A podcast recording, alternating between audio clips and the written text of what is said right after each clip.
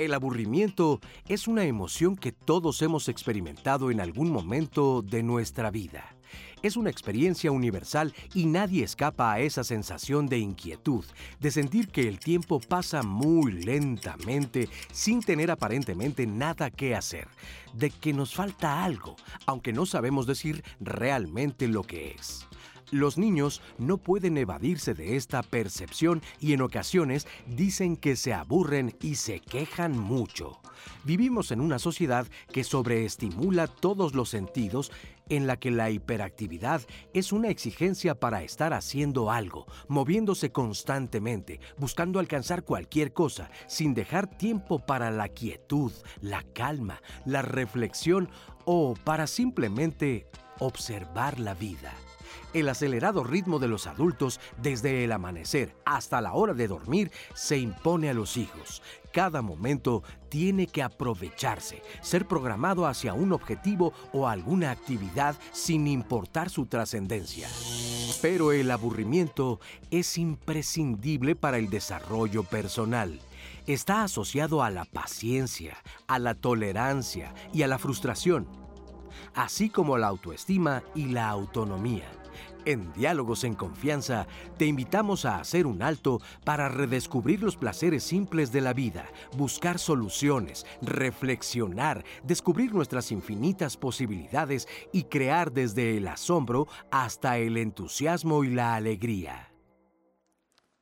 ¿Cómo están? Muy buenos días, bienvenidos a Diálogos en Confianza. Hoy martes, Diálogos de Familia. ¿Tus hijos se aburren? ¿Qué hacemos cuando se aburren? Los hijos, hay que buscar soluciones rápidas, hay que darles la tecnología, hay que dejarlos. Bueno, muchas preguntas acerca de ese tema que por supuesto nuestros especialistas nos van a responder en un momento. Ojalá nos acompañen y quiero saludar y agradecerle a Magdalena Alejo, quien estará junto con Jimena Raya y Lía Vadillo en la interpretación en lengua de señas mexicana. Bueno, ahorita está Jimena Raya. ¿Cómo estás, Jimena? Muy buenos días, gracias. Gracias por estar con nosotros. Y también quiero saludar a mi compañera Susana Celis, que ya está muy pendiente de sus comentarios y sus opiniones. ¿Cómo estás, Asus? Muy bien, Leti, muchas gracias. Pues sí, ya estamos aquí esperando todos sus comentarios, que nos cuenten sus experiencias, que llamen también al teléfono, es el 55 51 66 40 00 para que puedan hacer llegar sus preguntas aquí a los panelistas. Así es, vamos a estar muy, pero muy pendientes de todas sus preguntas y de sus comentarios y platíquenos usted qué hace cuando su hijo le dice que está aburrido. Bueno, pues vamos a presentar a nuestros invitados del día de hoy. Comienzo con Mauricio Córdoba Muñoz, él es psicólogo clínico de niños y adolescentes y es docente también de asignatura de la UNAM. ¿Cómo estás, Mauricio? Muy bien, muchas gracias por la invitación. Gracias, gracias por estar aquí. También le quiero agradecer a Elena Paz Morales, ella es docente en la licenciatura en Administración del Tiempo Libre de la Universidad IMCA y profesora de la Escuela Nacional de Entrenadores Deportivos. Bienvenida, Elena. Gracias, buen día. Buen día, gracias por estar aquí. Joana Hernández, licenciada en Psicología y licenciada en Educación Preescolar, asesora en crianza y colaboradora en creación de contenido de valor para niños en redes sociales. Gracias por estar aquí, Joana. Bienvenida. Muchas gracias. Muchísimas gracias. Elena, ¿qué es el aburrimiento? Este momento en que pareciera no encuentro una, una salida para hacer algo. No hay contenido, no hay una actividad y estoy en ese instante donde, ¿y ahora qué hacemos? ¿Y ahora a dónde voy? ¿Y ahora tengo una actividad? Y, no estoy concentrado en nada, parece que hago todo pero no hago nada. Mm. Y claro, depende de la edad, genera, eh, te asusta o te inquieta este sentido de decir, y, y tenemos que hacer algo. Primer elemento es que no siempre tenemos que hacer algo. Y esta palabra, en lugar de ser una, una situación negativa, puede ser algo muy positivo. Hay que quitarle este eh, esta carga social de estoy aburrido y qué voy a hacer. A ver, calma, no sucede absolutamente nada. Vamos a, vamos a pensar qué podemos hacer. Claro, es eh, muy fuerte lo que los otros nos dicen y, tenemos este problema de también estoy aburrido como tú y todos estamos aburridos y no, hay que tomarlo con calma. Para un niño, ¿cómo, cómo ve el aburrimiento? ¿Cómo lo vive más bien? Pues yo creo que tiene que ver mucho con los papás, ¿no? Exactamente. Cuando eh, nuestro hijo nos dice que está aburrido, es que también los papás lo acostumbramos a saturarlo de estímulos, ¿no? Y, que, y lo estamos acostumbrando a llevarlo al parque, al cine, a la clase de karate, de, ballet y todo. Y llega un momento en que no está haciendo nada y entonces el pequeño dice, estoy aburrido, ¿no? Exactamente. ¿Qué es lo que está pasando? Entonces, mamá papá, entramos en angustia y, eh, bueno, ¿qué hacemos? No, exactamente, no sabemos cómo gestionar ese aburrimiento, ese momento de estar sin hacer nada. Claro. Ahora, hay mucha gente que escuchamos decir, no, yo no tengo tiempo para aburrirme, ni tiempo me da de aburrirme. ¿Eso es real? O sea, o todos en realidad podemos aburrirnos, ¿no? la realidad es de que todos en algún momento nos hemos aburrido y estoy seguro que nos vamos a aburrir. Y además es muy necesario. ¿Por qué? Porque en el aburrimiento también tenemos que, entran en juego eh, pues las motivaciones, los pensamientos, el estar con uno mismo, ¿no? El poder replantearse de repente qué estoy haciendo, si estoy a gusto con lo que estoy haciendo o no. Eh, hay mucha gente que dice, yo no tengo tiempo para aburrirme. No, a lo mejor puede ser que estas personas tienen miedo de aburrirse porque tienen que estar con ellos mismos, ¿no? Evitas, eh, ¿no? evitas a veces estar contigo mismo y por eso te, sobrecargas de actividades y entre más actividades tienes, menos tiempo tienes para aburrirte y en muchas ocasiones para estar contigo mismo. Bueno, pensaría algo, ahorita que los escuchaba, también te puedes aburrir haciendo algo.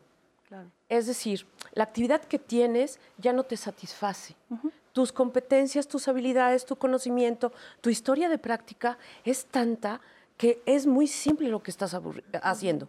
Y entonces eso te aburre. Es decir, estoy, eh, eh, eh, los niños que arman, los niños que están pintando, ya, ya, podemos hacer otra cosa. Esto ya me aburrió. O sea, sí había un contenido también, pero ya es muy básico a lo que pueden desarrollar. Y eso es bien importante pensarlo. O sea, no solamente hay una vaciedad, aburrimiento por vaciedad, sino aburrimiento por lo que yo estaba desarrollando ya no es un reto. Y entonces estoy, la actividad que me han puesto en casa, en eh, eh, espacios de recreo, está por debajo a lo que yo puedo hacer. Y entonces no es tan difícil darnos cuenta de ello. Hay que ver cómo están los niños, los adolescentes, o yo como adulto, yo como joven. Entonces podríamos decir que la insatisfacción de nuestros quehaceres, de nuestro trabajo, de nuestros deberes, pueden estar relacionados también con el aburrimiento? Sí, sí, sí. ¿Cuándo ya es preocupante el aburrimiento? Porque hay un momento en que dices es sano, te ayuda a reflexionar, te ayuda a ser creativo, te ayuda a pensar en situaciones. Pero ¿cuándo nos deberíamos de preocupar al ver a nuestro hijo, por ejemplo, en qué momento podemos decir esto ya es un exceso?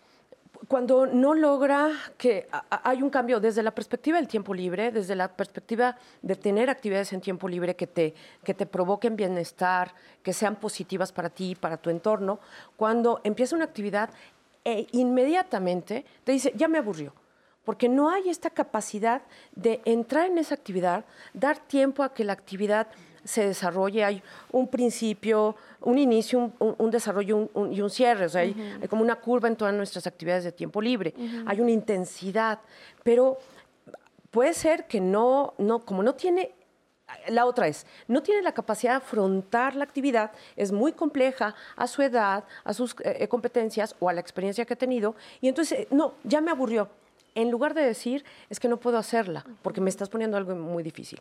¿Cuándo me preocuparía desde el tiempo libre? Cuando, cuando hay, no hay un compromiso, cambia de una actividad a otra actividad a otra actividad, hay que hacer un alto, porque los papás ya va a ir a natación, compran todos los atuendos, primera clase, segunda clase, ya me aburrí. No, no, entonces vamos a fútbol. No, entonces vamos a pintura, entonces vamos a canto. Entonces, y llegan y tienen en casa todos los elementos que eran aparentemente necesarios para desarrollar la actividad, pero eh, el niño o la niña salta y salta y salta. Y también como adultos. Creo que no es un tema de la edad, sino la capacidad de date tiempo a entrar a la actividad, a disfrutarla y también, ¿qué pensaría? El mediador, el facilitador, en dónde estás y con quién lo estás desarrollando. Desde, hablar desde el tiempo libre. ¿Será que, en esta época o en, estas, en estos tiempos presionamos mucho a los niños? Digo, es pregunta, ¿eh? eh tienes la tecnología, eh, tienes que irte a natación, tienes que irte a jugar fútbol. eh, he escuchado muchas veces en familiares, en amigos que dicen, no, los niños siempre tienen que estar ocupados, siempre tienen que estar haciendo algo para que no estén de ociosos, no estén de aburridos.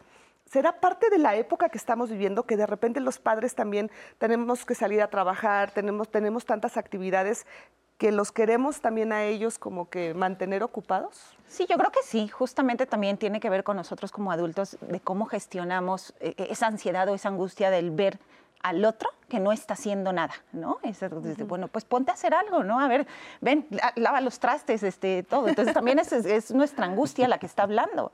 Hablando de, justamente el, el por qué en un momento el aburrimiento ya no es sano, es cuando vemos eh, el lado contrario, que es la total apatía, ¿no? Que justamente tú dices, bueno, ya le ofrecí todas esas opciones, ya hicimos, buscamos, tal, y el niño parece no estar motivado, eso yo creo que ya es ahí lo preocupante, ¿no? Claro. Pero justo es dar el tiempo de que pruebe la actividad, a ver, vamos a darle oportunidad, como decía, bueno, también, ¿no? Eh, eh, ¿Qué está pasando, ¿no? Por su mente, cuál es su interés, cuál es su, su, este, su gusto, ¿no? Bueno, eh, ¿qué le gusta más, ¿no? Estar activo, estar tranquilo, el arte, la música.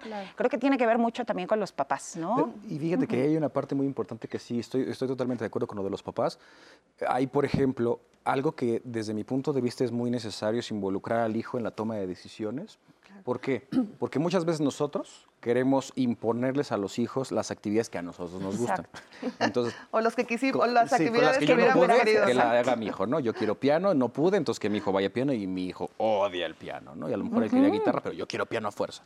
Pero entonces, si, nosotros les tratamos de imponer actividades que no les van a resultar tampoco a ellos satisfactorias, de motivación, que, les, los disfruten, no van a alcanzar necesariamente a lo mejor como esta sensación de tengo ganas de hacerla. Entonces se van a aburrir mucho más rápido. Ahora, si las actividades también no son un reto, no representan algo que me saque un potencial también, si es algo muy sencillo, si es algo que pues que digo, pues es muy fácil esto que estoy haciendo, me aburro porque no tiene sentido que lo haga.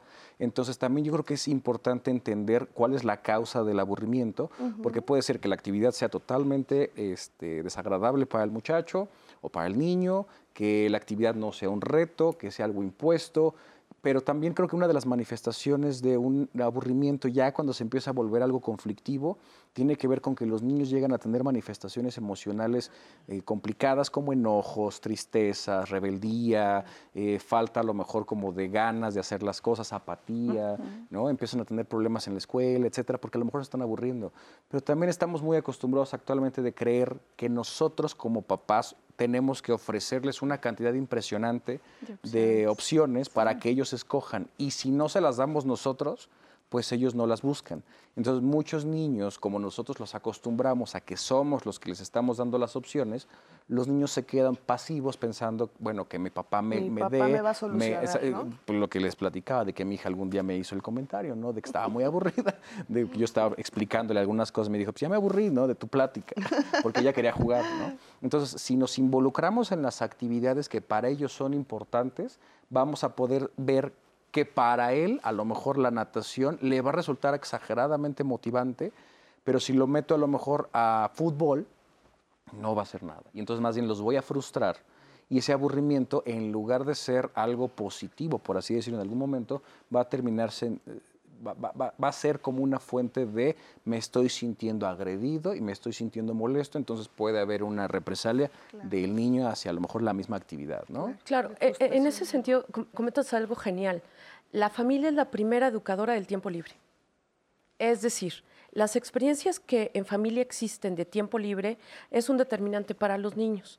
Pero si mi familia no se mueve, no vamos mucho al museo, no vamos al cine, al teatro, porque estamos en casa por múltiples circunstancias, pero no hay opciones porque yo no veo que, que, mis papás, mi mamá, mi abuela lea, pues difícilmente voy a leer, eh, porque no hay un determinante, porque no hay un gusto. La familia es el, eh, el, entorno más significativo y simbólico de las experiencias de tiempo libre, de las experiencias de ocio visto como algo positivo. Entonces, cuando logramos tener una línea interesante de múltiples opciones, pero no, no cientos. También no tenemos que tener cientos, no tenemos que llenarnos con múltiples actividades, sino sí ser, como le estás diciendo, un mediador pero, pero entender que ellos y ellas tienen que decidir porque yo también aprendí a decidir. Es bien complicado, ¿eh? Claro, no, es nada fácil. Permítanme ir a la siguiente entrevista con Alicia Rábago. Ella es licenciada en Pedagogía y nos habla justo del aburrimiento, la monotonía. Vamos a verlo. El aburrimiento nace, yo creo que desde hace, desde que aparecemos nosotros y es algo que no es de nuestro siglo, siempre ha existido. Yo recuerdo que los papás decían, estás aburrido, pues toma una escoba, ¿no? Pero creo que hoy se ha agudizado porque los papás tratamos de resolver continuamente que los niños no se aburran. Entonces vamos un paso adelante sin darles la oportunidad de que ellos vean en qué se pueden entretener. El aburrimiento no es otra cosa más que la monotonía o el desgano o llámese tanto esto que me aburre. Es como si hiciéramos un rompecabezas 100 veces, ya sabríamos en dónde van las piezas y ya no es igual de divertido. Eh, tenemos que aprender a buscar algo que nos emocione que disfrutemos, pasar al siguiente nivel. Es como la lectura. Empezamos leyendo de palabras, luego pasamos oraciones, luego a párrafos y luego ya podemos leer libros que nos emocionan porque sentimos que vamos subiendo de nivel. Lo mismo pasa con el, el aburrimiento, ¿no? La creatividad creo que siempre ha estado presente, es una habilidad que todos podemos desarrollar. Hay quien la tiene más ávida, más despierta y que le es mucho más sencillo imaginar con cosas reciclables hacer algo, hay quien lo tiene que trabajar mucho más. Creo que si se ha visto mermada, por ponerlo de alguna manera, ha sido porque volvemos a intervenir. Eh, no les damos chance eh, a los niños de usar su imaginación y decir, aquí hay colores, aquí hay papel, aquí hay material, aquí hay, ¿qué se te ocurre? ¿No? O ahora también, por ejemplo, si hablamos de cuentos, ¿cuál crees que sea el final? La creatividad está, simplemente hay que seguirla trabajando. No creo que sea culpa específicamente de algo. Creo que es todo un sistema. Aparecieron eh, las tabletas, vamos, los dispositivos que con clic nos resuelven cosas y luego nosotros los padres intervenimos un poco más y no le estamos dando espacio a que se desarrolle. Pero ahí está, solo tenemos que darle el espacio para crecer y salir a flote. Gracias, Alicia. Más adelante le vamos a, presentar la segunda parte de esta entrevista. Y pues sí, efectivamente, Alicia nos comenta mucho de lo que ustedes, nos confirma mucho de lo que ustedes nos han dicho. Hay que dejarlos libres, hay que darles su espacio.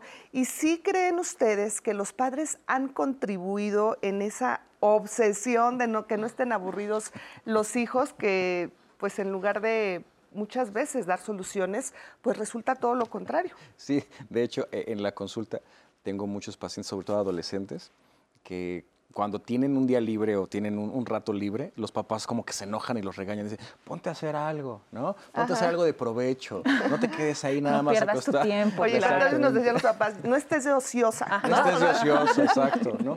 Y entonces de repente ellos dicen, pues es que, o sea, estudio todos los días, voy al fútbol, hago esto, pues tengo ganas como de repente de disfrutar y descansar, ¿no? Al final de cuentas, por ejemplo, esa parte como del ocio o de no hacer nada, no, sí estás haciendo algo, estás descansando, estás pensando, estás reflexionando, estás imaginando, estás contigo mismo. Por ejemplo, en la terapia lo que se busca mucho es de que cuando se vayan de las consultas, pues ellos lo que estamos platicando en las terapias y se trabaja, pues lo sigan trabajando en su mente, ¿no? Eh, a lo largo del día. Entonces, si están todo el tiempo ocupados, pues también es como de, pues, ¿cómo, no? ¿En qué momento?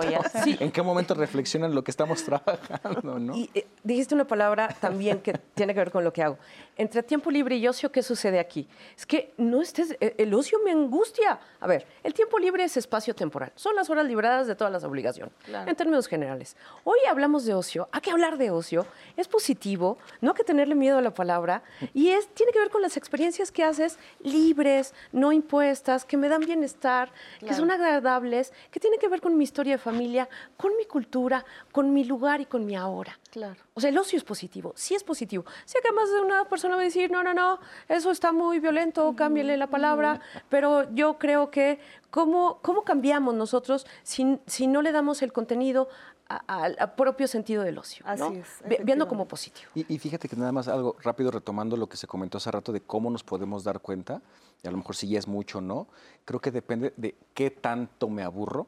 O sea, si me aburro poquito, o estoy todo el tiempo aburrido, si no me motivo con una pequeña cosita porque ya no me gusta la actividad, o si en muchas de mis actividades estoy no encontrando satisfactores, Creo que esa también es lo que, en lo que radica el grado de malestar que puede tener el niño, el paciente o hasta la familia, ¿no? Eh, ¿Podríamos decir que existe el aburrimiento crónico o ya es más bien una depresión o sí yo creo que ahí tendríamos que ver posiblemente eh, eh, en ese sentido no de no encuentro ya motivación ya probé esto no me satisface y, hablamos también de personas que incluso haciendo su trabajo pues sufren este síndrome ¿no? de, burnout o sea ya estoy quemado, ya estoy rebasado, esto ya no me está satisfaciendo. Entonces, bueno, es momento de hacer un, alto, ¿no? A ver qué está pasando, ¿no? y, cosa que no estamos acostumbrados ni siquiera, bueno, papás, mamás, este, cuidadores, adultos, ¿no? Decir, a ver, pausa, ¿qué está pasando aquí, no? ¿Cómo te estás sintiendo? ¿Qué es lo que quieres hacer, no? Y justo con el aburrimiento hacemos eso. Nosotros les damos las respuestas a los niños de, pues ponte a hacer esto, ¿no? ¿Por qué no volteamos el discurso y decimos, ¿qué te gustaría hacer? Tienes este tiempo, ¿qué se te ocurre, no? ¿Qué podemos hacer, no? Ah, e, ese chip de la creatividad, decir, Claro, ¿no? Entonces, ah, ¿y si, y si hacemos un huerto, ¿no? ¿Y si tal? Y, no eh, hacer menos lo que le gustan a los niños, porque muchas veces sucede que, ay, ¿eso qué? ¿Cómo? Habiendo tantas otras cosas, ¿por qué te, inclinas hacia eso, no? Bueno, me han contado. No, no, hay una lista de actividades perfectas. Claro. Yo creo que hay un alto bullying en el ocio.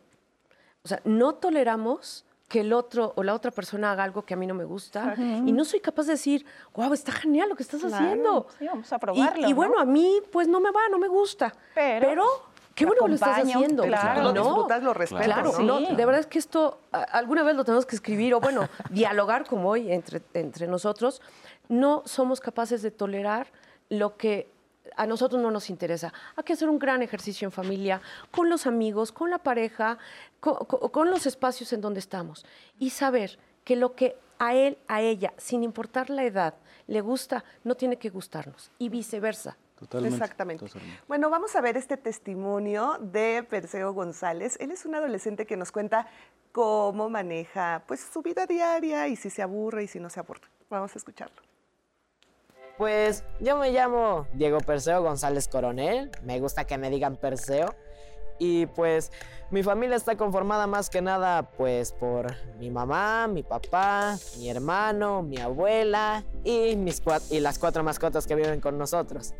Pues un día mío, mío, mío totalmente, pues así pues normal sería como me levanto con toda la flojera del mundo, luego pues apago la alarma, me levanto de la cama, me visto, preparo mi mochila, ya para ese momento pues el desayuno ya está listo, así que desayuno, espero unos minutos y ya pues me voy a la escuela, paso un montón de horas, cotorreo con mis amigos, con la maestra de química y luego pues ahora pues va a cambiar un poco el, el horario porque voy a tener que salir de la secundaria y venirme para acá a la Guama a buscar a mi mamá qué me aburre? Híjole, pues eso está medio complicado porque realmente lo que más más me aburre es el hecho de no estar haciendo nada, porque si no estoy en la computadora, estoy en el teléfono, si no es para ocio, es para investigar algo, o si no, estoy haciendo tarea escribiendo, viendo la tele. Así que lo que más me aburre es cuando no tengo nada que hacer. Incluso cuando mamá no, incluso si mamá me dice, oye, ponte a lavar el patio, ¿no? O barre la casa. Termino eso y ya es como, ¿y ahora qué? A mí me aburre lo, eso de no hacer nada, o sea, no estar ocupado. Eso es lo que no, eso es lo que no me gusta para nada. Y sí, me termino aburriendo y me quedo como, ¿y ahora qué hago? Y pues así busco cosas en que entretenerme pues como generalmente no me aburro, o sea, no es como que de repente estoy haciendo una cosa y termino de hacerla y paso a hacer otra cosa, así que no estoy aburrido todo el día. Lo que pasa es que luego sí digo, no, pues ya hice esto, ya hice lo otro, ¿y ahora qué hago? Y ahí es cuando digo, ay, no puedo hacer nada, y ahí ya me empiezo a aburrir y es tipo, Realmente, pues mis amigos así de contarme mucho de qué es lo que les aburre, pues no, porque es algo así como de, ah, hola, ¿cómo estás? Y una plática normal, no platicamos de, ay, ¿cómo te va en tu vida? y nada de eso. Pero yo creo que es más que nada que, pues, con todo esto de que llegó la tecnología y de que mi generación está como muy acostumbrada a hacer varias cosas a la vez, entonces dices, ah, bueno, pues igual y lo que les aburre es no estar ocupados, o sea, no hacer nada. Perseo, muchísimas, muchísimas gracias por tu testimonio y bueno, como lo comentábamos cuando lo escuchábamos, qué buenos conceptos tiene y tiene súper definido, ¿no? Sí, que lo claro, que, lo que le es. gusta, lo que no le gusta. A ver, hablando un poco de las tablets, de los celulares, muchas veces los padres los utilizan pues como una forma rápida de salir del problema, ¿no? A ver, rap- dale el celular y que me deje terminar de hacer lo que estoy haciendo. ¿Qué tanto daño le podemos causar a los niños? O no sé, o, o es un beneficio, ¿ustedes qué opinan? Pues mucho, mucho, mucho. Cuando es así, justamente porque no está gestionando ni siquiera lo que está pasando, ¿no? No le estás eh, eh, poniendo la atención a lo que el pequeño te está diciendo, ¿no? Justamente es decir, esto pues no me es suficiente y solamente, ah, me quedo observando. ¿No? Y tú tampoco lo estás acompañando, ¿no? Porque, bueno, dices, bueno, a ver, vamos a ver este video. Mira, aquí nos proponen este, leer este cuento, ¿no? Nos proponen hacer esta manualidad, ¿no? Veamos de qué se trata, ¿no? Simplemente se lo das como si le dieras como las llaves del, del coche, ¿no? Ten, vete a dar una vete. vuelta, ¿no? Y dices, Pues Así no, es. no, no lo haríamos. Azucena, ¿nos están llegando comentarios Sí, de nos esto? están llegando comentarios, Leti. Este, nos están viendo ya muchas personas, tanto en YouTube como en Facebook. Gracias por sus comentarios y felicitaciones a Marta, Patricia, Mena, a Master Game, a Lucierna Zamba, que nos están viendo en YouTube. Y bueno, a todas las personas que están enviando ya sus comentarios en, en Facebook, pero coinciden en felicitaciones, buenos días, qué buen programa, me está gustando. Araceli de la Cruz, Quaker Blanco, que siempre nos ve, Araceli Verona, Marcelina Barrios, Mayela Gutiérrez, Ariana Rubal. Y vamos con un par de comentarios y preguntas que nos están dejando aquí en las redes. Por ejemplo, nos dice Ever Strever. Entonces, ¿es mentira o de dónde salió esa idea de que la ociosidad es la madre de todos los vicios? También nos dice Ofelia Acevedo, cuando el ocio se convierte en una adicción destructiva, ¿cómo se puede manejar para que no recurran los jóvenes a adicciones como parte de su vida? Anidem Rednalo nos dice, dicen que el aburrimiento es bueno porque cuando estamos tan aburridos permite crear nuevas cosas. ¿Será cierto? También Sara Leli nos dice, tengo parálisis cerebral y nos hace así con su manita. Hola, tengo parálisis cerebral infantil y no me he sentido aburrida porque aprendí a vivir y a disfrutar la vida de manera diferente. ¿no? Gracias por tu comentario y tu experiencia. Eh, también nos dice Mitzi Ramos, mi hijo tiene dos años, siempre tratamos de estar presentes, jugar con él y atender sus demandas. Hace poco estaba ocupada y lo vi aburrirse. Daba vueltas por todos lados, pero no se enfocaba en nada. De pronto vi en sus ojitos cómo se le ocurrió algo. Corrió por sus colores y se puso a dibujar. Definitivamente el aburrimiento es necesario. Ay, hay un Claro. claro ejemplo de lo que hemos... Un claro ejemplo. Los- nos cuenta Ofelia Acevedo. En el México actual, como educamos, somos creativos para la investigación y el cuestionamiento creativo, productivo y creador en el tiempo libre. Después, Ofelia Chávez nos comenta, mi hijo probó varias actividades. La regla era que cuando ya no quisiera seguir en ella, terminara el ciclo y él le diera las gracias al instructor. En el caso del fútbol, le dio las gracias al coordinador general de Pumitas a los seis años. Pues los invitamos a que sigan llamando al teléfono 55 51 66 40 00, que nos dejen sus comentarios y preguntas para que las respondan aquí los panelistas, Leti. Así es, Azucena, vamos a estar muy pendientes de todos sus comentarios. ¿De dónde sale que el, eh, el ocio es el- la, madre, de todos, los vicios? Pues es una oposición al trabajo. Es decir, nos han y nos hemos educado para trabajar, para ser productivos, aparentemente desde, la- de- desde lo económico, Sí. pero no a, a tener esta capacidad de disfrutar del ocio. Primero es un derecho. Y este derecho hay que ejercerlo, pero hay que ejercerlo con conciencia. No se puede hacer, se hace intuitivamente, pero es necesario también tener un acto de conciencia. Entonces, ¿qué, qué pasó con este tema de la, de la ociosidad y del contenido? Lo vemos ¿Me después. Me entendiste perfecto. Hacemos una, hacemos una pausa y regresamos para terminar con la idea. No se vayan.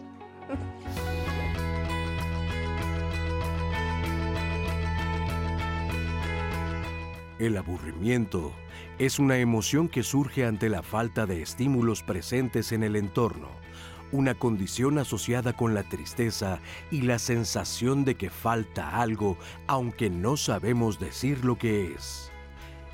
Diccionario de la Asociación Americana de Psicología.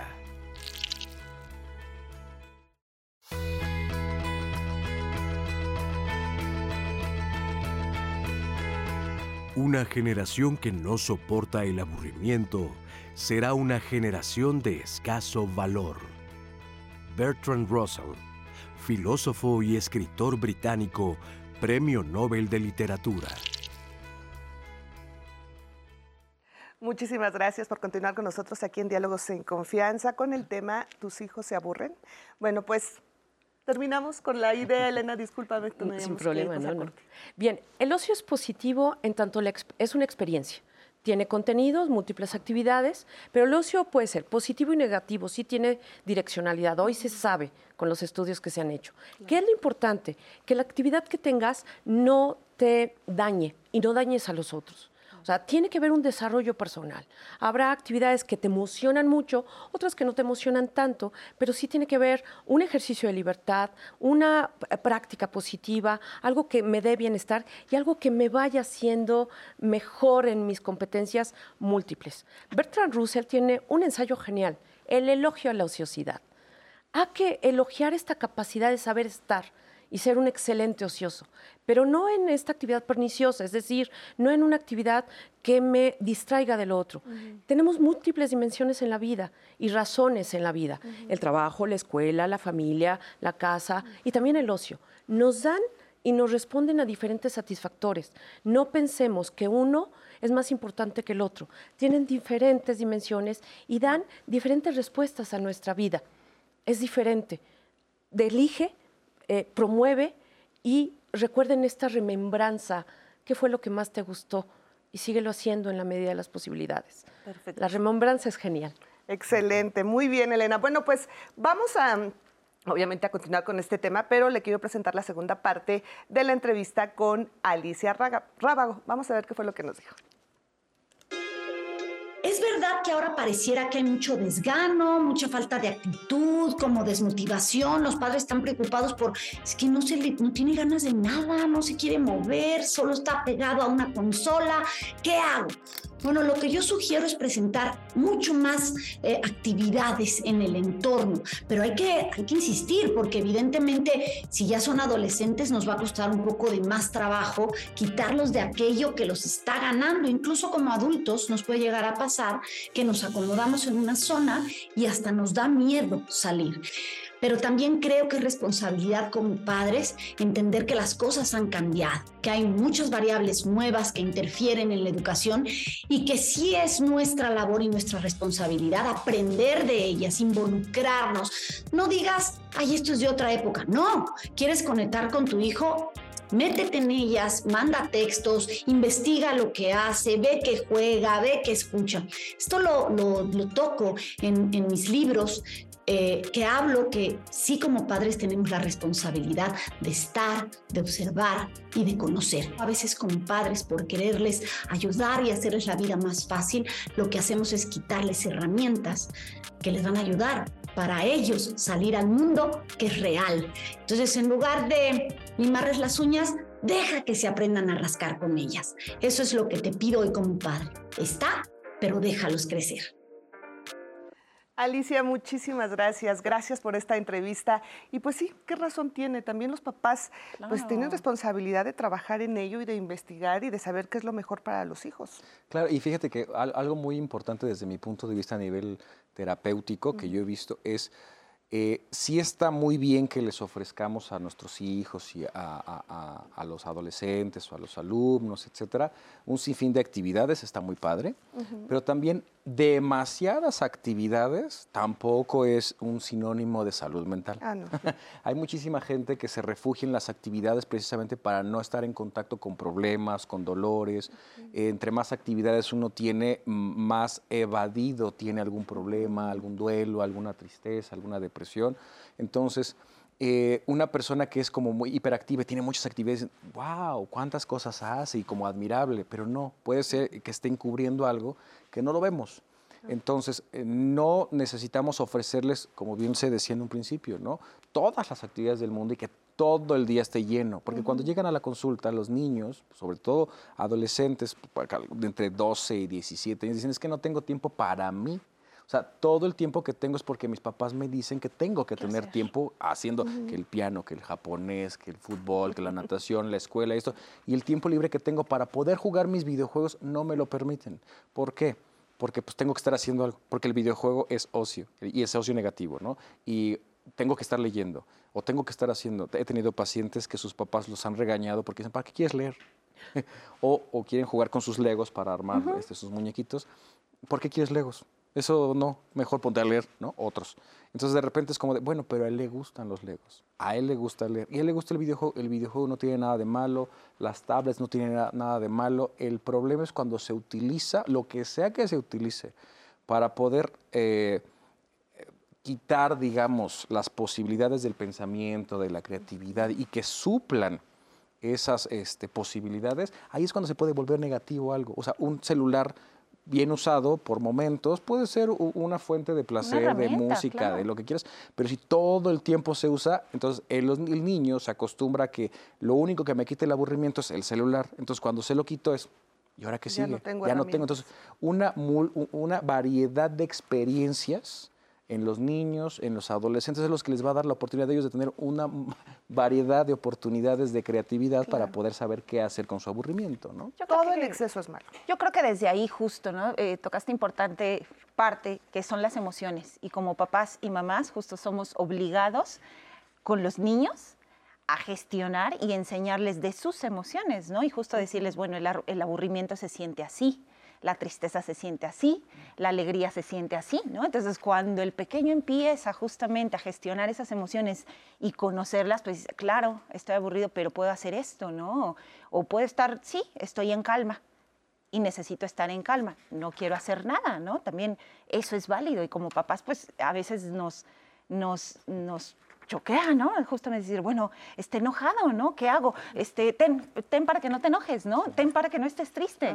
Entonces ahí estamos cubriendo eso, ¿no? Sí, totalmente. es cuando dices. Y, ahí también creo que les pega mucho al rol de papá o de mamá, ¿no?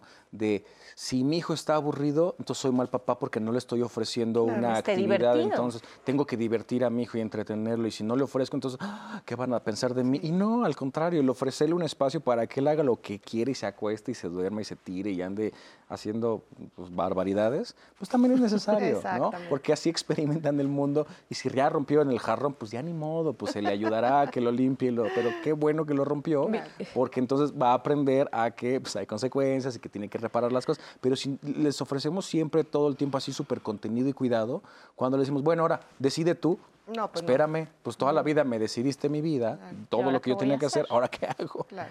Claro, mi mamá, mi mamá era educadora y ella decía que la casa tenía que ser una casa que se habitara y no una casa museo. Entonces, mis primeras experiencias de ocio fue de una mujer que indirectamente me educaba para el ocio, genial, yo creo que de ahí que estudié administración del tiempo libre, y eh, las cosas se transformaron, decías algo impresionante. El ocio y el tiempo libre, su contenido no tiene que ser para compensar lo que no se hizo en la escuela, por favor. O sea, las vacaciones, ya sé que además de un padre, madre, no le va a gustar esto. Las, las vacaciones no son para regularizar. Las vacaciones son para transitar a un momento diferente, diferente a la escuela. O sea, entiendo que a veces sí necesitamos el apoyo, pero no dediques todo el verano, no dediques las dos semanas de, de, Semana Santa que en México se tienen. O sea, por favor, no, no demos ese contenido. El sentido que tiene el ocio es diferente al sentido que tiene la escuela y al sentido que también tenemos del trabajo, ¿eh? Es que voy a terminar de hacer lo que no hice en el trabajo. No, no, entonces sigues trabajando. no es ocio, aunque el trabajo lo disfrute y pueda ser ocio, y esa es otra historia, que puede ser, estar aquí es genial y entonces empiezas a disfrutar, pero hay que tener muy claro por qué lo estamos haciendo y que no sea una continuidad. Ayuda, pero no tiene que ser una continuidad. exactamente. Vamos a ver ahora este testimonio de Eugenia Coronel. Ella es mamá y también es maestra y nos cuenta pues cómo le hacía antes para no aburrirse y hace una comparación de qué se está viviendo en estos tiempos. Bueno, pues aquí la experiencia con los chicos es que se aburren y por el mismo aburrimiento se distraen. Entonces ya empiezan a jugar entre sí y no ponen atención a lo que se les está indicando. Bueno, aquí donde yo trabajo hay chicos desde los 18 años que están terminando su preparatoria hasta los 25, que es para terminar sus carreras. Pues mira, yo recuerdo que en mis tiempos nos dedicamos mucho a la actividad física.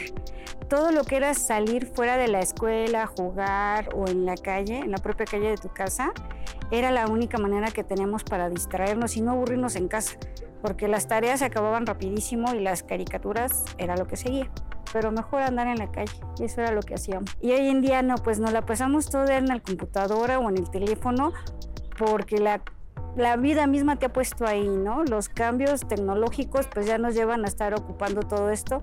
Y a partir de pandemia pues estuvimos encerrados y hay que aprender a trabajar de diferentes modalidades. Mira, los jóvenes ahora sí se aburren más, según ellos, pero tienen infinidad de entretenimiento, tanto películas, videos, andar navegando por las redes. Yo considero que nos olvidamos de la parte más sencilla que es estar afuera, convivir con la familia o convivir con tus propios iguales, ¿no? Sí se aburren, pero porque quieren. Hay muchas cosas en que entretenerse y no necesariamente la tecnología. Mira, yo aparte que veo jóvenes aquí en el trabajo, tengo mis hijos con unas edades muy altas en diferencia. Uno ya tiene 27 años y se dedica a trabajar en casa y todo el día está en la computadora y de vez en cuando se levanta para comer. Y el hijo menor está en secundaria, pero tiene sus actividades de escuela y además se encierra en su recámara a trabajar o a jugar con la computadora, que es lo que más se hace últimamente. Ya no hay esa salir a la calle a jugar tengo que creer en ellos que están trabajando, pero además se distraen un poco en sus juegos de la computadora. Es para las dos cosas, ya es una herramienta de trabajo y de diversión. Pues en mi casa generalmente a mi hijo menor, que es el que más traigo ahorita chicotito, lo pongo a hacer alguna tarea de casa que me apoye, pero lo que más quiero es que salga de su cueva, porque se la pasa encerrado. Por más que yo quiera, ahí está encerrado en su cueva. Entonces sí, procuro invitarlo a salir, me lo llevo al parque, cine, teatro, Ahorita por pandemia lo hemos dejado un poco, pero sí, procuro sacarlo de su encierro. Bueno, cuando mi hijo me dice este, algo así como que estoy aburrido, no sé qué hacer, pues lo pongo a lavar los trastes de entrada o lo pongo a atender a sus mascotas, porque también son importantes y parte de la familia. Siempre ha sido eso. Muchísimas gracias, gracias Eugenia por tu testimonio. Y pues sí, algo que comenta ella, bueno, obviamente todo es muy interesante. En la parte de la pandemia, llegó a, mm. Pues subió muchísimo el tema del aburrimiento, digo, no nada más de los niños y jóvenes, yo creo que todos lo vivimos de, alguna u otra manera, pero ¿cómo creen que haya venido a cambiar la pandemia el concepto de aburrimiento o, muchos lo vivieron de una forma terrible, lamentablemente? Sí, efectivamente, ¿no? Eh, lo comenta. Eh, con los dispositivos, ¿no? Nos acercamos más, pero también encontramos formas creativas de acercarnos a otros, de visitar lugares, de conocer, ¿no? De aprender un nuevo oficio. Hubo personas que incluso decían, tenía mi casa sin pintar muchísimo tiempo, ¿no? Es momento de, ¿no? Y entonces surgieron esas formas creativas, incluso de mucho tiempo en familia, ¿no? Hubo familias que no pudieron gestionar, pues, este, este tiempo, ¿no? De estar juntos, de, de, de saber, o parejas, y, hubo rupturas, ¿no? Pero hubo aquellas que se afianzaron más, ¿no? Decir, estamos aquí, estamos ahora, como lo decía en la introducción, el aburrimiento fue, fue eso, ¿no? En pandemia decir, estamos aquí, estamos ahora, estamos sanos, ¿qué podemos hacer, ¿no? Exactamente ahora como familia. Fíjate que yo, yo creo que hay una parte en donde la pandemia favoreció muchas cosas, perjudicó otras, o sea, tuvimos que hacer uso de nuestras capacidades también creativas para poder ofrecer a, la gente que pues, estábamos encerrados pues una manera diferente de vivir la vida. ¿no? Claro. Entonces la tecnología se volvió nuestro contacto con el mundo, las clases en línea, estas clases virtuales que pues nadie sabíamos cómo se hacían y algunos todavía no sabemos, ¿no? Y entonces de repente queremos dar la clase y que si el Zoom, que si aquí, que la pantalla pero los chavos se acostumbraron y lo hicieron muy bien y muchos maestros también lo hicieron muy bien, pero el exceso, lo que antes era como un medio de distracción, ahora se volvía el contacto con el mundo, entonces también llegó un momento en el que ya estaban hartos porque era una sobreexposición de la tecnología, una sobreexposición de los videojuegos, de los celulares, de la computadora. O sea, la computadora todo el día en Zoom, ¿no? En las clases, y en la tarde todavía computadora para ver este, las series, y luego en la noche para chatear. Entonces ya estaban hartos. Yo tenía pacientes que me decían, es que ya estoy harto de lo que antes me encantaba, que estar en la computadora y en el celular, y ya lo odio. Veo mi celular en la computadora y ya no me quiero acercar. Y el problema era de, bueno, ¿yo qué otra cosa hago? O sea, si no tengo esto, ¿qué otra cosa hago en mi propia casa, no? Entonces creo que también eh, el exceso de una misma actividad, de una misma, o sea, esta monotonía de la que se llegó a, comentar en su momento, la monotonía también apaga muchísimas cosas. Entonces uno se puede aburrir, pero porque estar haciendo lo mismo constantemente termina siendo algo bastante negativo. Entonces cuando de repente en las consultas vemos a alguien que se está aburriendo, que está, ya no encuentra soluciones a algo, algo básico que les digo, pues haz algo en tu cuarto, cámbialo, píntalo, muévelo, ahora la cama, ponla acá, ponla allá. O sea, llegas a tu cuarto y es algo distinto. O sea, así se empieza, digamos. El chiste es empezar a generar cambios desde lo bajito, desde lo más sencillo, y eso ya, digamos, obviamente te ayuda a irle moviendo un poquito a las energías que ahí están atoradas. Pero la pandemia, desde mi punto de vista, sí eh, favoreció no solo el aburrimiento, sino la frustración, la depresión, la ansiedad, y eso obviamente creo que... Eh, permeó familias, permeó niños, salud mental, etcétera. Y sí creo que el aburrimiento actualmente le podemos sacar provecho, pero ya una ansiedad, una depresión o algo que provocado una frustración exagerada, bueno, obviamente pues ni siquiera el aburrimiento ya lo, lo opaca, ¿no? Claro. Eh, escuchamos muchas veces a los papás o a mucha gente decir, yo no sé por qué los niños de ahora se aburren tanto teniendo tanta tecnología, teniendo tantas herramientas. Nosotros en nuestros tiempos nos salíamos a jugar y, teníamos otra, obviamente otras herramientas que en ese momento, bueno, pues ni siquiera pensábamos en la tecnología que íbamos a estar viviendo e, en estos días. ¿Por qué pensamos eso? Ah, sí, Es que justo de lo que estás diciendo, nos están llegando ya llamadas de cómo se hacía antes. Y les quiero compartir algo muy bonito porque nos, nos llama Carlos Bustos y nos dice, mi bisnieto acaba de cumplir siete años, le he enseñado algunas cosas, entre ellas a jugar con el trompo. A él le gusta mucho investigar cosas y si lo veo un poco aburrido, le presto un lente de aumento y se entretiene, o sea, una lupa, ¿no? Tengo una pequeña biblioteca en donde tiene un libro preferido de pueblos de México y se pasa un rato leyéndolo. A veces solo quiere estar corriendo o jugando a la pelota dependiendo de su estado de ánimo. Trato de proveerle herramientas para su esparcimiento, ¿no? Carlos Bustos, bueno, él y su bisnieto, cómo, cómo busca este, acercarle herramientas más creativas, ¿no? Que justo era lo que estabas diciendo. Y Timoteo Nazario nos dice, como sugerencia a los papás, deben decir a los hijos que se pongan a leer o visitar algún museo. El concepto de aburrimiento no debiera existir cuando el ser humano tiene muchas cosas que aprender. Así es. Justo de lo que les, les, hablaba, que pensábamos que en estos tiempos, pues no, los niños no tendrían, los jóvenes no tendrían por qué aburrirse porque ya hay muchísimas herramientas que, bueno, en nuestros tiempos no había. Es una equivocación. Sí, total. No hay mejor momento que el de ahora. Escuchamos mucho, es que antes, antes, pero antes fue muy bueno y hoy es muy bueno. Claro. O sea, porque también pareciera que vivir 1900 era genial. Pues no, hoy vivir en este año también es muy bueno. Por supuesto. Tenemos que hacer a un lado esta necedad de pensar siempre ocupar el tiempo. Siempre tenemos ese constante. ¿Qué ocurrió en pandemia? Se dieron cuenta que tenían tiempo liberado porque los trayectos de la vida cotidiana se redujeron a cero. O sea, el primer elemento que trastocó fue, tengo tiempo libre más de lo que siempre tengo. Y entonces, ¿ahora qué hago? Eso fue, eso fue, pero impresionante. Efectivamente. Entonces, hay que dialogar diferente con mi propio tiempo. Efectivamente. Bueno, vamos a ver ahora este testimonio de Miguel Triana. Él nos cuenta, bueno, qué hace cuando se aburre y además de la escuela, qué otras actividades tiene. Yo soy el menor de toda mi familia. Ah, tengo 13 años y estoy en secundaria. Pues primero voy a la escuela, pero me tengo que despertar muy temprano. Luego pues llego a comer. También después hay algunos días que también tengo natación.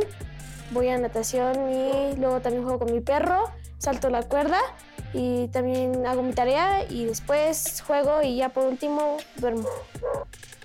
A mí me en natación porque era mi deporte favorito y primero empecé porque no sabía nadar y después de que supe nadar ya me gustó mucho.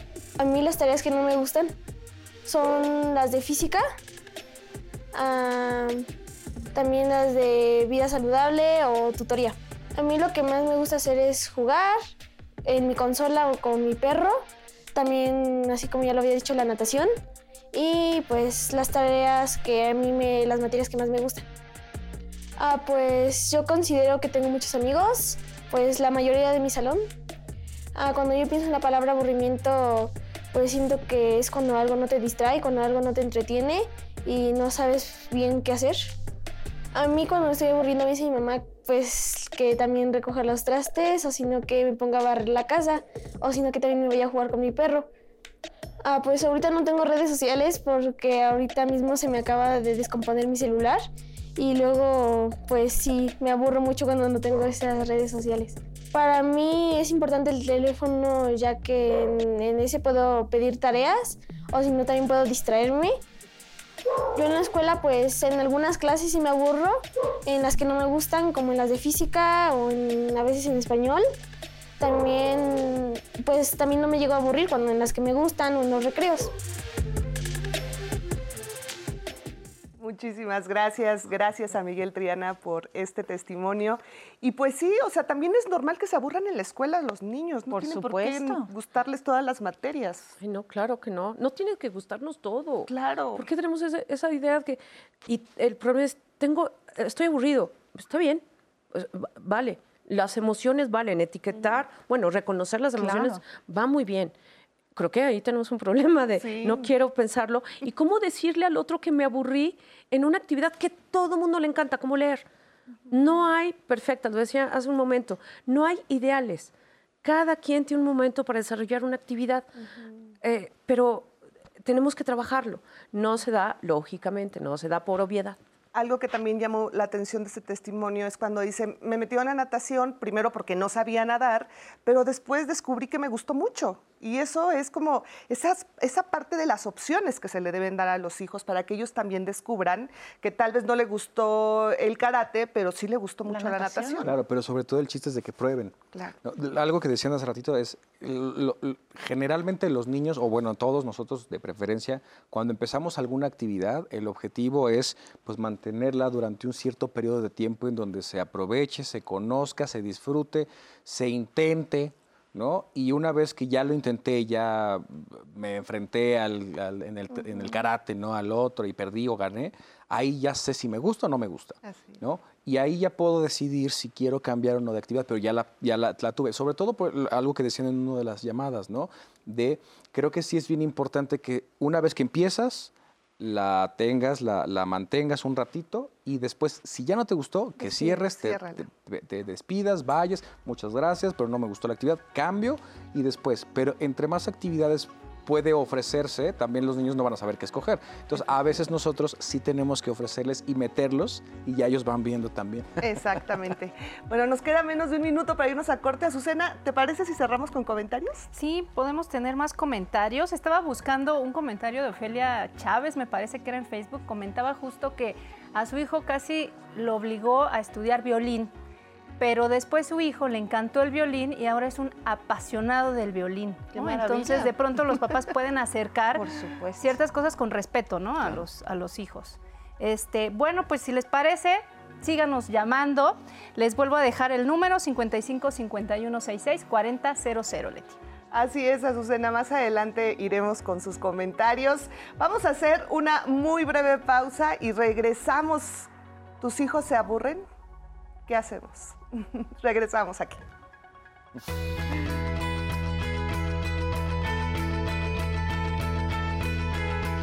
El aburrimiento es el fondo de la vida y el aburrimiento es el que ha inventado los juegos, las distracciones, las novelas y el amor.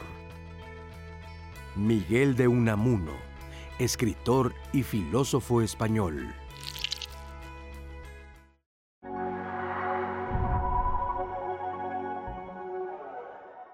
Hay que quitarle este eh, esta carga social de estoy aburrido y qué voy a hacer. A ver, calma. no sucede absolutamente nada. Vamos a, vamos a pensar qué podemos hacer. Mamá, papá, entramos en angustia y, eh, bueno, ¿qué hacemos? No, exactamente, no sabemos cómo gestionar ese aburrimiento, ese momento de estar sin hacer nada.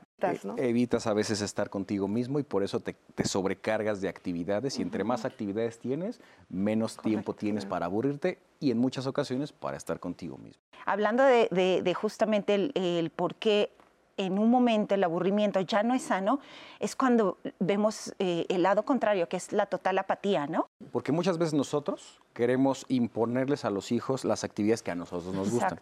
Si es algo que, pues, que digo, pues es muy fácil esto que estoy haciendo, me aburro porque no tiene sentido que lo haga.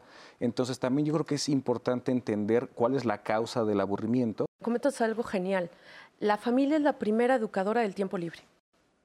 Es decir, las experiencias que en familia existen de tiempo libre es un determinante para los niños. Al final de cuentas, por ejemplo, esa parte como del ocio o de no hacer nada, no, si estás haciendo algo, estás descansando, estás pensando, estás reflexionando, estás imaginando, estás contigo mismo. Entre tiempo libre y ocio, ¿qué sucede aquí?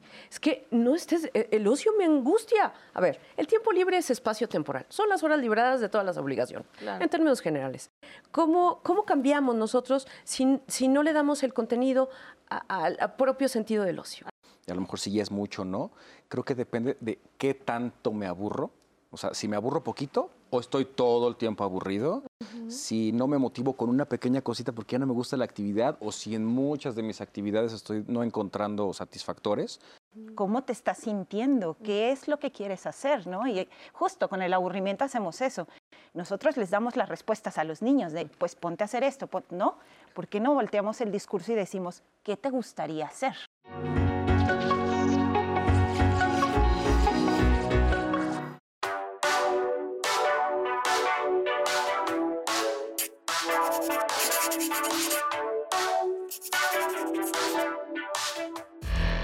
Muy buenos días. El aburrimiento suele ser normal y aparece ante situaciones que percibimos como monótonas y se asocia a un estado emocional negativo, pero es solo un indicador de una enfermedad subyacente como la depresión cuando los sentimientos se vuelven excesivos y absorbentes o interfieren en la vida cotidiana. Sin embargo, los psicólogos afirman que es justamente a través del aburrimiento en donde surge la creatividad. Estudios realizados en la Universidad de Pensilvania, en los Estados Unidos, descubrieron que participantes que estaban aburridos obtuvieron los mejores resultados en una prueba de creatividad que quienes estaban relajados o eufóricos. La conclusión es que las actividades aburridas y pasivas estimulan la imaginación y hacen que se puedan crear nuevas conexiones neuronales.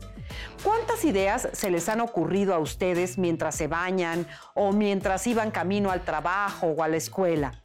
Por todo esto, es importante dejar de llenar los espacios vacíos de nuestros hijos y dejarlos que enfrenten su aburrimiento para que puedan desarrollar todo su potencial.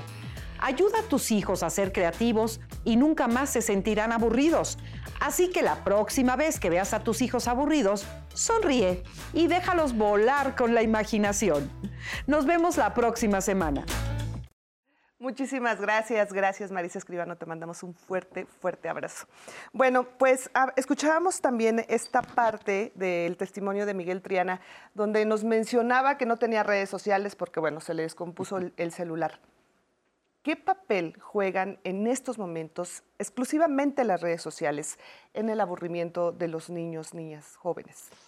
Uy, fíjate que eh, desde mi punto de vista, actualmente todas las redes sociales son como un foco de o un parámetro de qué es lo que yo tendría que estar haciendo, a quién me tengo que parecer, qué es lo que está de moda, qué es lo que palabra, ¿no? Clave, viral, ¿no? ¿Qué es lo que es viral? Entonces tengo que ser parte de, entonces tengo que estar en contacto todo el tiempo, porque todo es en tiempo real además, ¿no?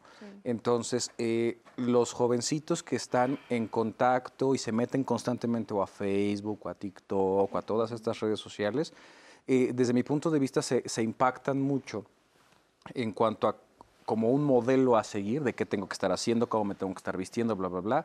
Y muchas veces también, pues obviamente, al estar tan cerca de gente que viaja, que si el mundo, que lo que hago, que lo que compro, lo que me pongo, mi ropa, etcétera, te das cuenta de que hay muchísimas cosas que también pues yo no puedo hacer, ¿no? Las, las encuentro ahí y encuentro un satisfactor inmediato en la red social y creo que esa palabra es algo muy, muy clave dentro de toda esta parte del aburrimiento, que es la inmediatez, la necesidad de que todo sea rápido, de que todo sea fácil, como lo decías, ¿no?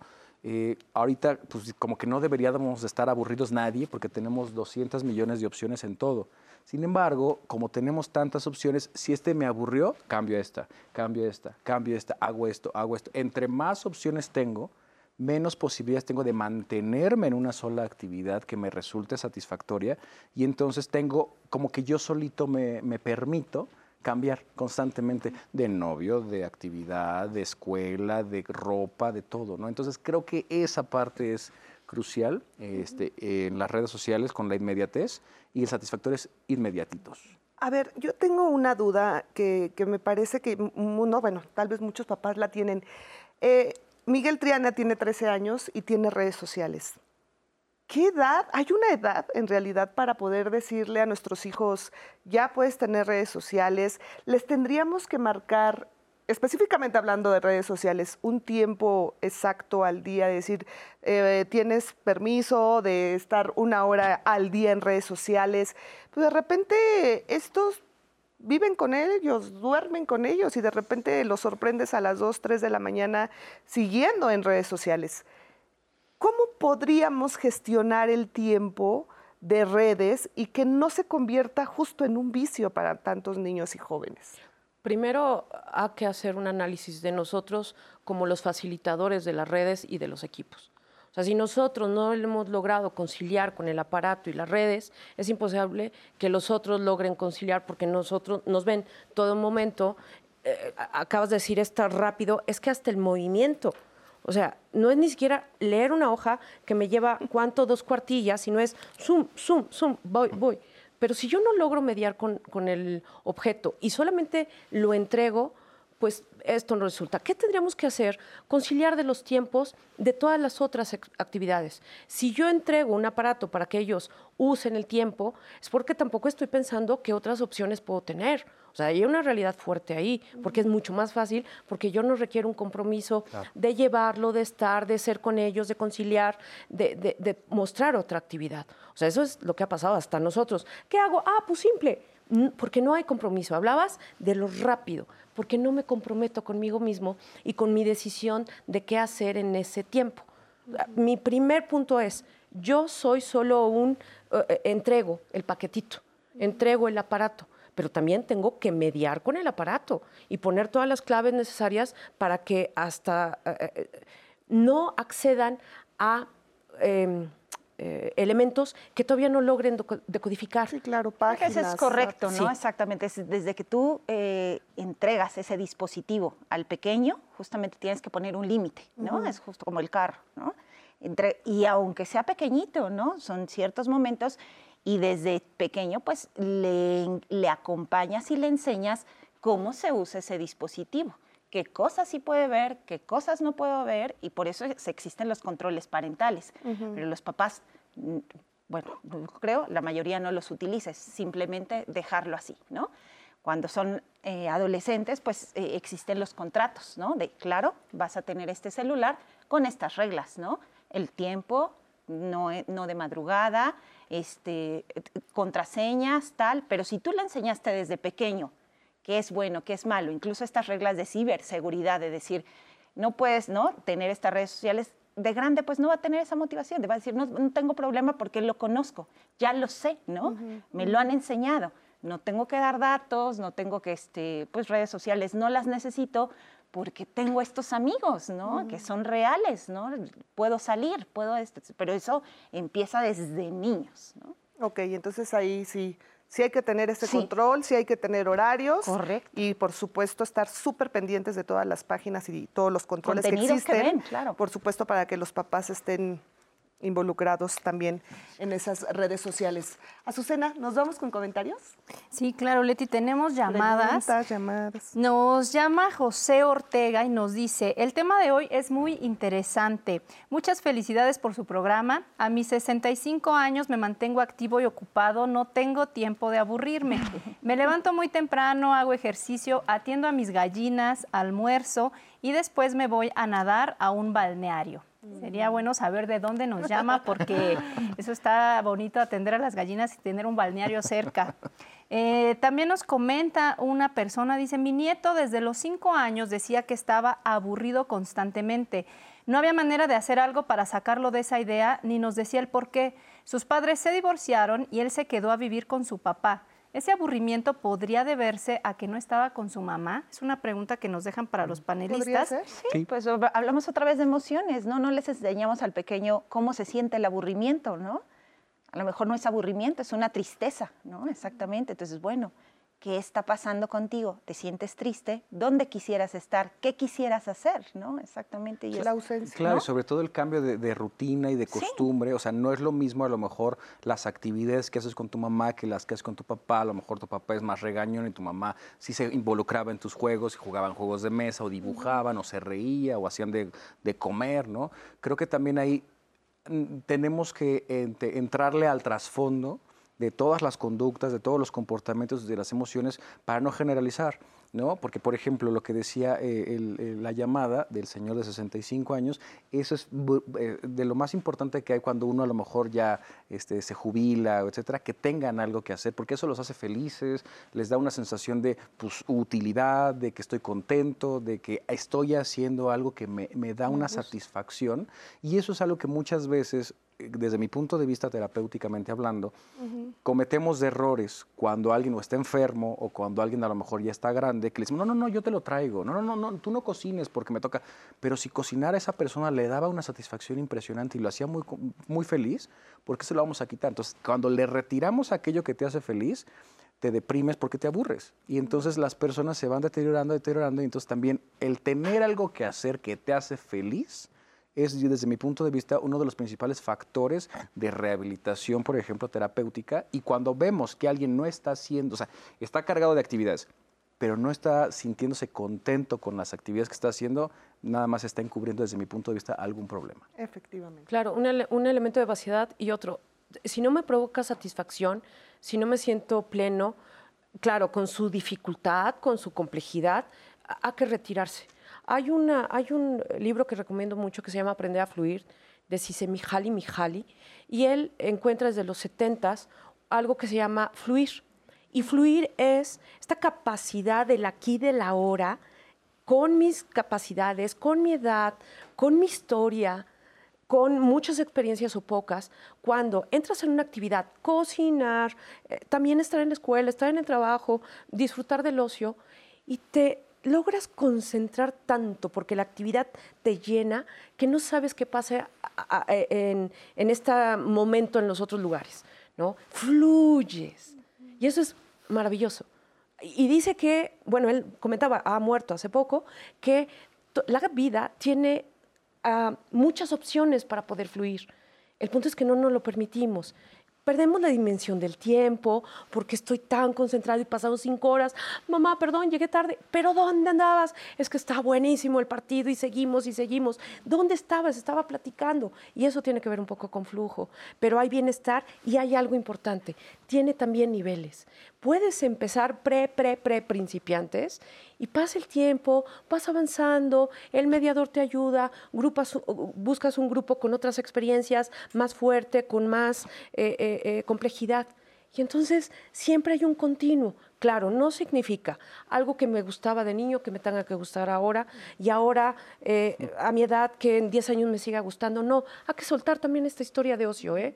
Nuestra vida es una vida de, de ocio. Es mi historia de ocio. Es como el diario. El diario, entre las situaciones negativas, es tu diario de ocio. Entonces hay que saber qué soltar porque ya no me va, ya no me siento tan bien, ya no estoy tan cómodo y qué nuevo puedo eh, eh, emprender. No hay edad, ni hay clase social, ni hay sexo, ni hay género para el ocio. Perfecto. Muchas gracias, Un par de comentarios más. Marta Rojano nos deja una quote, dice, la creatividad es inteligencia divirtiéndose, Albert Einstein. También Odette Herdes nos dice que lo importante es involucrarse con los pequeños y que la papiroflexia puede ser una alternativa de integración familiar al alcance de cualquier bolsillo. Y una última, Leti, que se pudiera retomar, la que nos manda una chica en Facebook que dice, a mí me aburren las fiestas. Pues sí, eh, pues, no, no lo que te guste a ti me tiene que gustar a mí, por supuesto. Y se oye de repente raro que dice, me aburren las fiestas. ¿Cómo?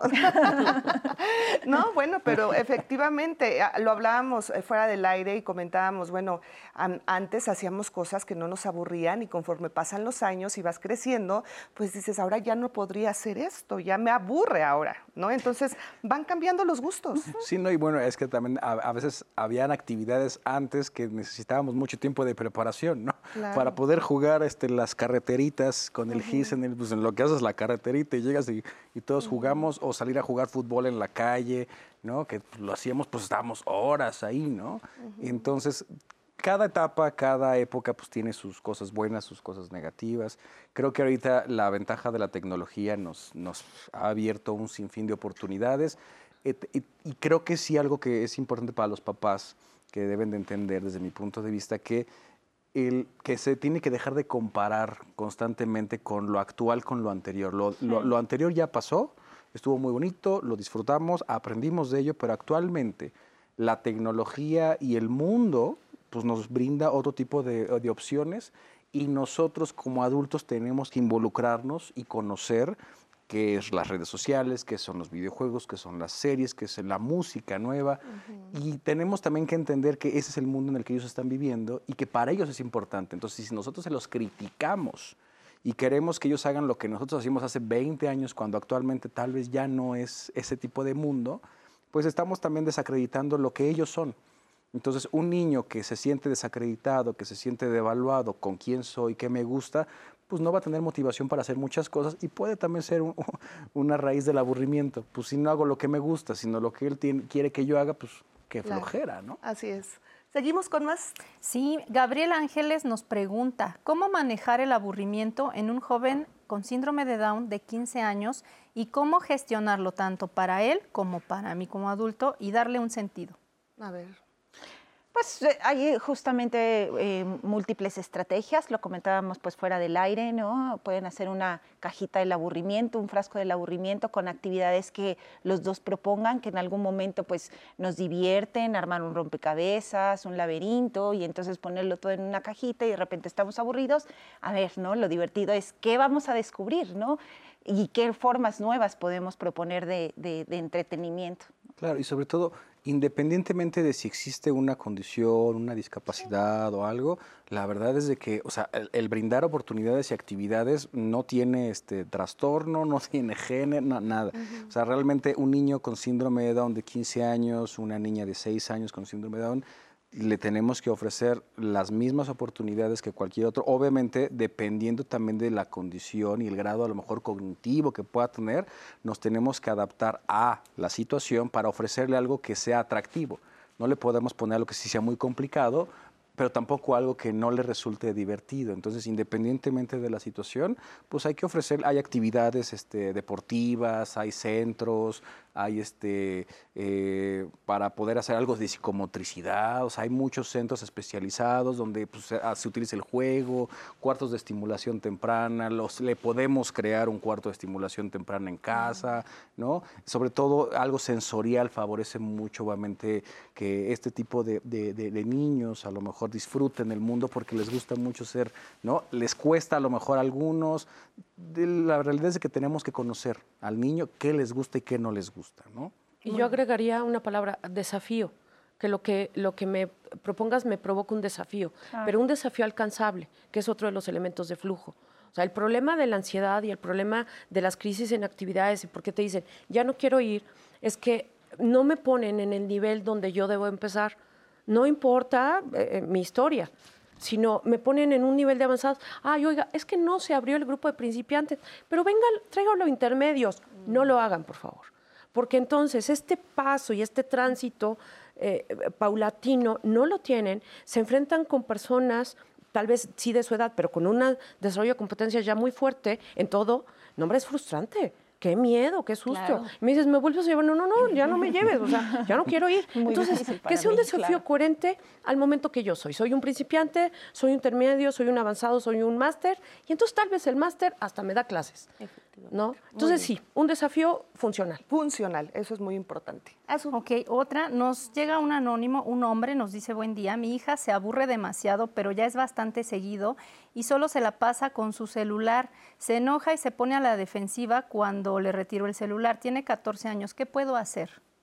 Ahí ya, por ejemplo, dependiendo del grado de malestar que está representando a nivel familiar, a nivel social o a nivel personal, si, si está como muy aislada, sí puede ser que uno, que a lo mejor ya haya una posible adicción, a lo mejor a las redes sociales o algo, o que se esté ensimismando tanto porque no está encontrando en el exterior fuentes de satisfacción y probablemente a lo mejor pues está se está refugiando en su propio mundo porque puede ser que tenga alguna tristeza ahí, algún, alguna sintomatología depresiva, algo no le está gustando y entonces muchas veces los niños no piden ayuda con palabras, sino con acciones. Entonces nosotros, el papá que lo está detectando, es decir, ¿cómo le ayudo? Bueno, muchas veces un especialista puede ser la opción para poder corroborar o descartar que hubiera alguna situación particular psicológica, por ejemplo. Así es. Bueno, pues llegamos ya casi al final de este programa. Yo les quiero agradecer por estar aquí. Y quisiera comenzar contigo, Joana. ¿Con qué cerramos? ¿Cuál sería tu conclusión? Mi conclusión es permitir justamente eh, fluir a los pequeños, ¿no? El juego, la creatividad, los cuentos, que ellos nos enseñen, de hecho ellos nos enseñan muchísimo, ¿no? De, su juego, de su manera de ver las cosas, que nosotros como adultos podamos bajar a su nivel y ver, ¿no? Exactamente, y no proponer a veces, ¿no? Decir, a ver, ¿tú qué piensas? ¿Tú qué quieres hacer? ¿no? Y entonces dejarnos ir, ¿no? Perfecto. Muchas gracias por estar aquí. Gracias, muchas gracias. Vamos contigo.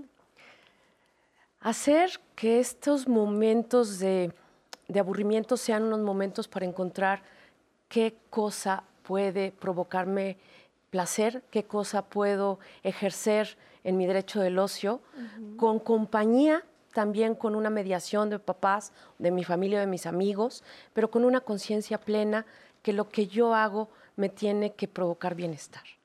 Y hay que ser felices, hay que, hay que actuar bien y hay que ser bondadoso con los otros. Así es. Muchas gracias por estar aquí, Elena. Gracias. Mauricio.